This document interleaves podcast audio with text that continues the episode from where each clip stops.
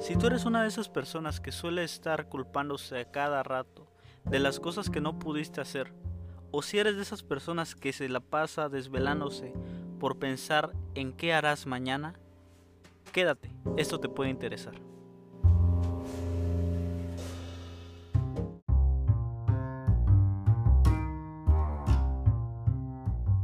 Bienvenido a Vida Solo es Una el podcast diseñado para las personas que viven como si fuera el último día.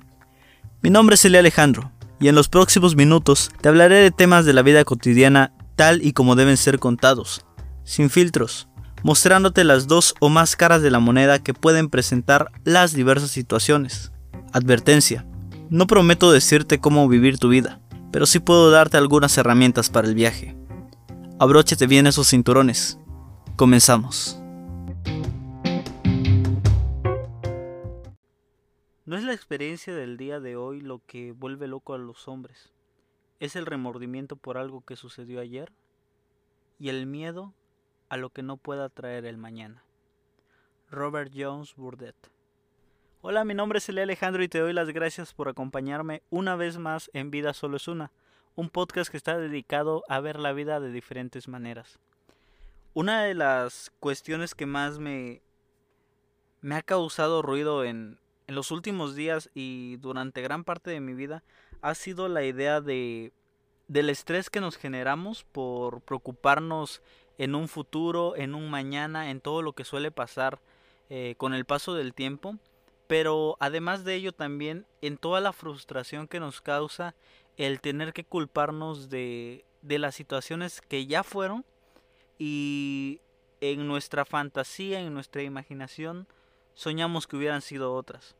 En esas ocasiones donde tal vez te peleaste con, con el vecino, con tu amigo, y tal vez a las dos semanas o a las cinco horas de haber sido el problema, te, te acuerdas y piensas que le pudiste haber respondido mejor.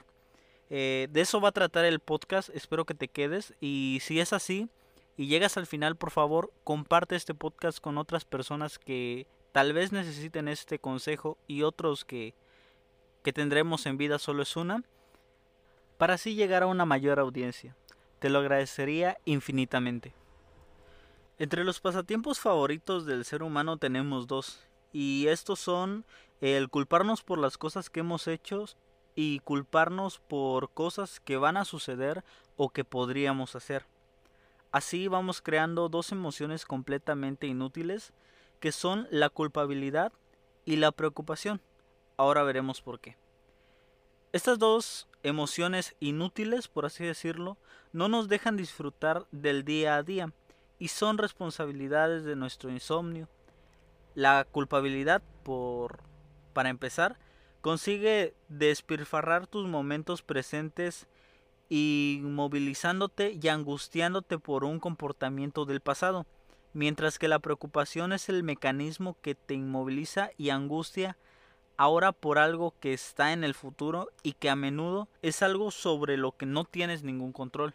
Aunque en ambas cuestiones una respuesta está dirigida al futuro y la otra va al pasado, ambas sirven al mismo propósito inútil de mantenernos inquietos o inmóviles de, de tu momento presente. Vaya, el, el famoso me siento culpable.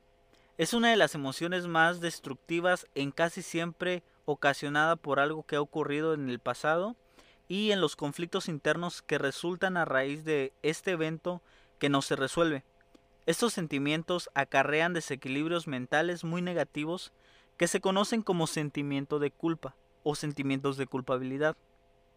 Somos muchos los que hemos sido sometidos a una verdadera conspiración de culpabilidad en nuestra vida una conspiración no premeditada, pero muy eficiente destinada a convertirnos en verdad en verdaderas máquinas culpables.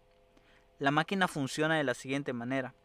Alguien va a emitir un mensaje destinado a recordarte que has sido una mala persona por algo que dijiste o no dijiste, sentiste o no sentiste, hiciste o no hiciste.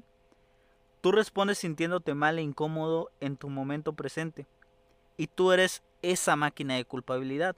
Fíjate, imagínate una, un aparato que respira, habla, camina y reacciona con cargas de culpabilidad cada vez que le echan el combustible apropiado.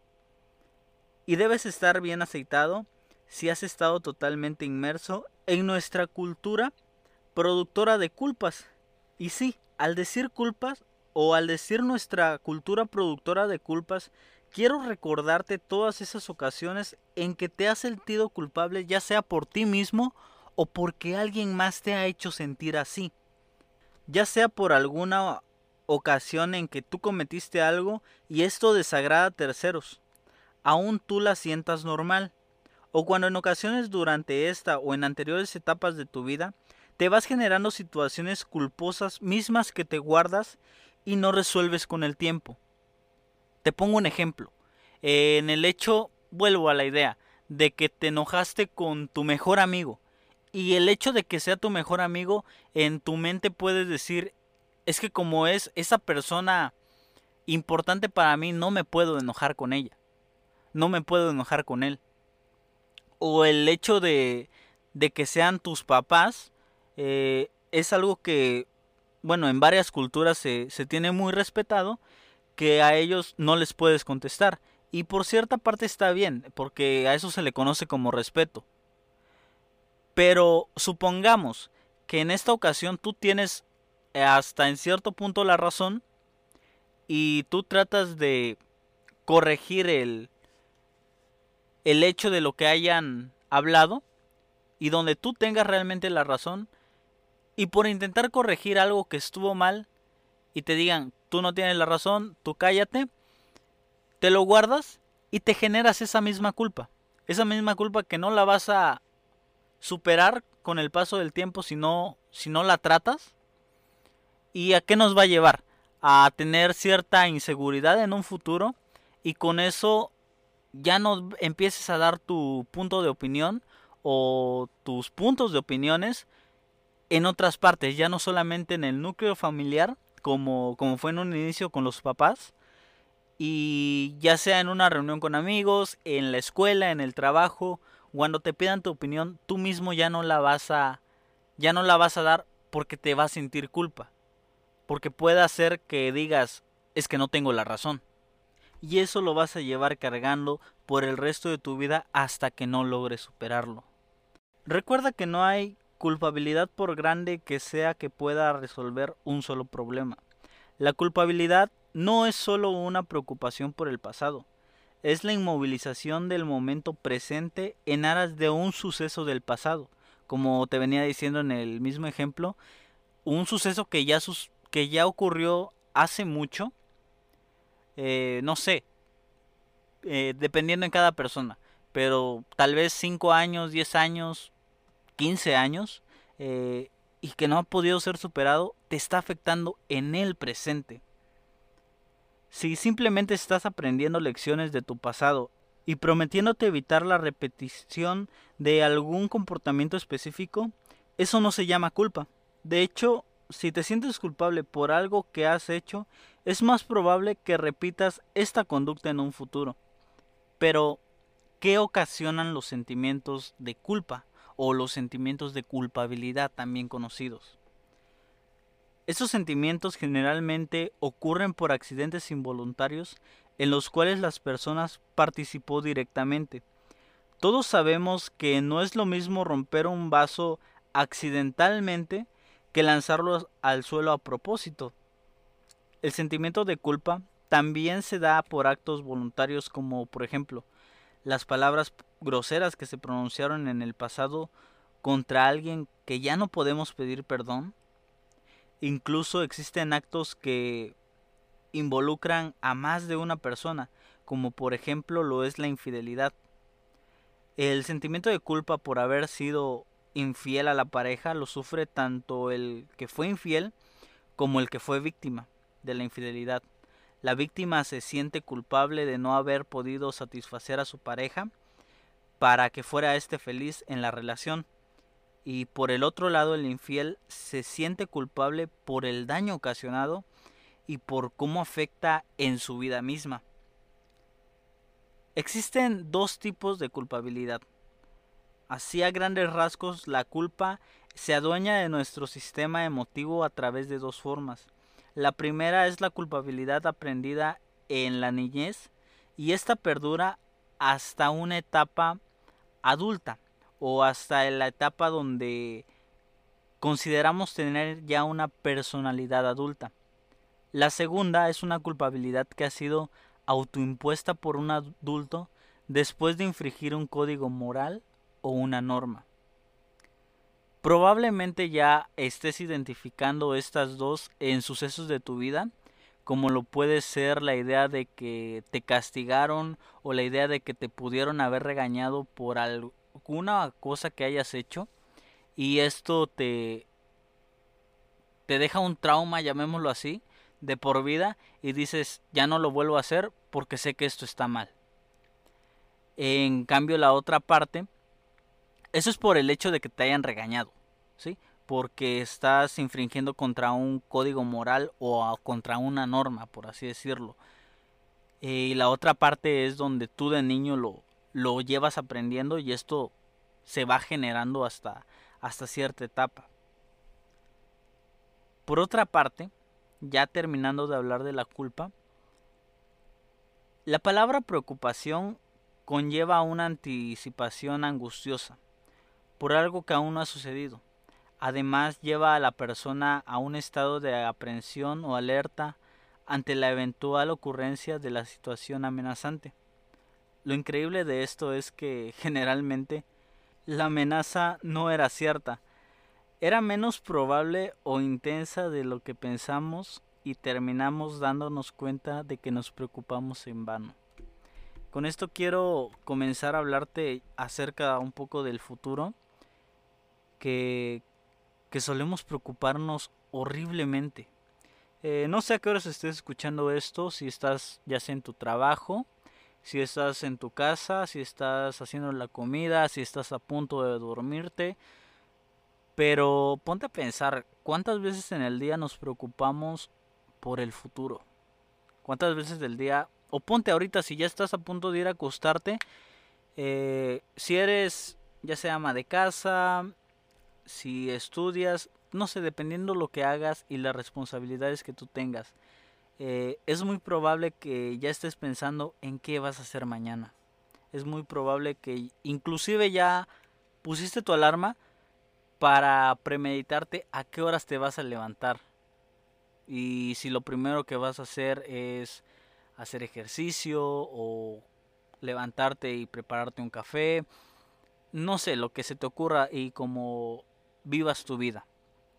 La cosa es que probablemente ya tienes un esquema, si no por decir monótono, pero ya tienes un esquema por día. ¿Sí? porque probablemente lo que haces en miércoles no es lo mismo que hagas en domingo o en fin de semana, pero probablemente ya tengas un esquema de cómo vas a trabajar tu día. Algunas personas parecen vivir más focalizadas en el futuro, en lo que aún no sucede, que en el mismo presente. Esto aumenta las probabilidades del error al afrontar las demandas de la vida cotidiana, por no tomar en consideración todo lo que esto implica. Es como si se viviera en el futuro y se olvidara del presente. La preocupación es un proceso mental donde imaginamos lo peor que se puede pasar ante la de ante una determinada situación que nos provoca cierta perturbación o cierta inquietud. Se da en casi todos los contextos de la vida. No te puedo decir no te preocupes en el mañana o no te puedo decir, a partir de ahorita ya no te preocupes en lo que viene a futuro, porque es imposible, en cualquier momento lo vivimos, cuando vamos a tener una cita, cuando tenemos un examen, cuando hay alguna entrevista de trabajo, cuando vamos a emprender una tarea nueva o cuando esperamos que algo suceda. Simplemente por el hecho de, de tener que esperar una noticia, un resultado, pues ya nos estamos afligiendo por, por las cosas. La preocupación nos lleva a percibir más amenazas de las reales y a minimizar las posibilidades y capacidades de afrontamiento ante el hecho, lo que nos conduce a una percepción negativa o pesimista de aquello que aún no ocurre. Regularmente percibimos como si estuviéramos viviendo en un constante peligro, y aunque al ocurrir la situación la evidencia nos muestra que no era tan peligrosa, en la siguiente ocasión reaparece la preocupación como fantasmas terroríficos que nos llenan de miedo. En este caso la evidencia pierde credibilidad y nos dejamos llevar nuevamente por las percepciones que nos amenazan a un futuro que nos carcomen.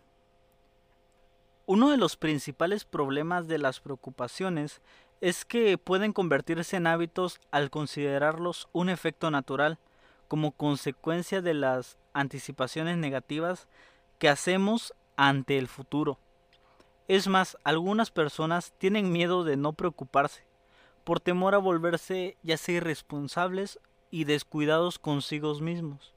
La preocupación es una construcción de la mente que en principio ayuda al sujeto a prepararse para afrontar una situación, pero que al focalizarse en el potencial amenazante de las mismas se convierte en obstaculizador para asumir acciones pertinentes frente al hecho. Es decir, todo en exceso es malo. Como te dije en un principio, no te puedo decir ya no te enfoques en, en, el futuro, ya no te enfoques en qué vas a hacer mañana, en qué va a suceder mañana, porque es imposible. Pero lo que sí podemos hacer con el paso del tiempo es ir bajando de niveles. Si tu preocupación es tan inmensa a qué vas a comer la próxima semana, empieza a preocuparte en qué vas a comer mañana. Y así sucesivamente. No trates de cambiar todo de un momento a otro porque va a ser completamente difícil. Pero sí podemos ir bajando de escalones y llevar una vida, si no por decirlo más agitada, pero con un poco más de calma pero con un poco más de paciencia, con un poco más de tranquilidad y disfrutando el presente. Como te dije en la en el episodio pasado del egoísmo, tómate tu tiempo, tómate cinco minutos para ti y comienza a vivir el presente. Ser precavidos puede facilitar el adelantarnos a la ocurrencia de algunos peligros, pero no debe nublarnos en la posibilidad de permitir que ocurran ciertas cosas de manera tan espontánea y desprevenidas para no coartar el desenlace natural de las situaciones. Las alarmas percibidas en una situación pueden servirnos para preparar estrategias de afrontamiento que resultan o llegan a ser favorables si estas alarmas son ciertas. Sin embargo, la mayoría de las veces estas alarmas llegan a ser falsas, bien sea porque nos inventamos amenazas ante una situación inofensiva o porque aumentamos el potencial amenazante de una situación. Esto se reafirma en las cantidades de veces que evitamos enfrentarnos a algo a lo que le temíamos y al atrevernos a hacerle frente nos podemos dar cuenta de que no era tan amenazante como nosotros pensábamos y que dentro de nosotros contábamos con estrategias suficientes para enfrentar a lo que no reconocíamos. Es decir, cuántas ocasiones mm, por miedo, vuelvo a esto mismo, eh, decidimos evitar situaciones que nos pueden, según nuestra mente, poner en peligro. Y un día dices, va, voy a intentarlo, y, ocurre y hace la situación y en ese momento probablemente dijiste, mm, no fue tan difícil. Eh, yo lo pongo desde esta parte eh, en, un, en, un, ejemplo muy rápido. Eh, alguien que le tenga miedo a las alturas o que le tenga miedo a los juegos mecánicos. El hecho de, de ver el juego mecánico, estar frente a él, le puede ocasionar el miedo de no querer enfrentarlo porque se comienza a imaginar en la cabeza, ¿no? Está en un grupo de amigos y todos dicen nos vamos a subir al juego y esta persona en la mente dice no y se comienza a hacer la idea, la idea, la idea de que el juego se puede caer, de que se pueden quedar atorados, de que puede pasar una tragedia, de que se puede ir la luz y se comienza a llenar la, la cabeza con una nube de ideas negativas pensando en lo peor que pueda ocurrir. ¿Ok? Y sin embargo dice, va, a pesar de que tengo miedo, por quedar bien con mis amigos lo voy a hacer. Y se enfrenta, se sube al juego mecánico Y después de que baja dice, bueno, no estuvo tan mal. Es más, ya quiero volver a intentarlo. Probablemente. En algunas otras ocasiones dice, si estuvo feo, no me vuelvo a subir. Pero ya lo afronté y no pasó todo lo que yo creía en mi mente que podía pasar. A esa parte quiero llegar eh, con todo lo que te vengo diciendo en el sentido de que no te sugestiones demasiado, no te vayas por el camino más difícil donde todo se ve oscuro. Porque muy probablemente no sea así, sino que tu mente, tu sugestión y todo lo que acontece te va a llevar a ello. Otro ejemplo rápido, para ir terminando. Hombre, mujer, quien me estés escuchando, cuando tienes una cita, muy probable, voy a hablar desde el caso de los hombres, cuando invitas a la persona, planeas todo, a dónde la vas a llevar, qué vas a hacer, qué vas a pedir, cómo te vas a comportar, qué puedes, qué no puedes hacer. Y lo más importante, que inclusive se puede ver en los memes, se puede ver en películas. ¿De qué le voy a hablar? Y estás con el pendiente, ¿de qué le voy a hablar? ¿De qué le voy a hablar? ¿Cómo rompo el hielo? ¿Qué tema de conversación voy a hacer? Y estás en tu cabeza haciéndote la idea, haciéndote la idea, y llegan muchas ideas que al final de cuentas no tienes un tema de conversación de qué hablar con, con la persona. Y esto te va a ocasionar que si tú te esperabas, no sé, tal vez algo muy beneficioso, por la misma idea de que no tuviste ni de qué ni en qué pensar de algún tema, te quedes en blanco. Opción B, que es la más fiable. Te puedes preocupar de tantos temas y de todo lo que puedes hacer y decir ya al momento, va, que salga como salga. Vives tu momento y muy probablemente vaya a fluir poco a poco y la conversación se va a ir dando sin ningún problema. Por la cuestión de que dejaste todo el momento, en el sentido de que no te estás estresando en qué hacer, y todo se convierte en beneficioso para ti. A esa parte voy con que vivas tu presente. Tampoco es válido que cuando hayas terminado la cita, cuando ya la hayas ido a dejar a su casa, cuando ya hayas llegado a tu casa, hubieras dicho, no, mejor hubiera hecho esta otra cosa. Porque ahí muy probablemente ya te estás generando este sentimiento de culpa del que ya te hablé, que después lo vas a seguir repitiendo. Tips. Tips muy rápidos que te voy a dar ya en estos últimos momentos. Ten en cuenta que la preocupación es una construcción de la mente. Nosotros somos los artesanos. Así como creamos en nuestro interior estados de preocupación, así también podemos crear estados de bienestar. Otro, cada obstáculo y cada adversidad representa una oportunidad de crecimiento y de madurez en nuestra vida si se afronta con confianza y madurez. ¿A qué voy? Tienes que ser muy maduro en esta parte para que puedas superar esos problemas de culpa que ya tienes, que vienes cargando muy probablemente desde hace muchos años. Y también tienes que ser muy consciente y maduro de aceptar las cosas como son y de dejarlas que las cosas sean como tienen que suceder. No me quiero enfocar en el destino porque es un tema que ya hablaremos próximamente, pero ir dejando las cosas que sucedan como como fluyan. Todo pasa. Debemos asumir que por dolorosa que sea una situación, esta no va a ser eterna.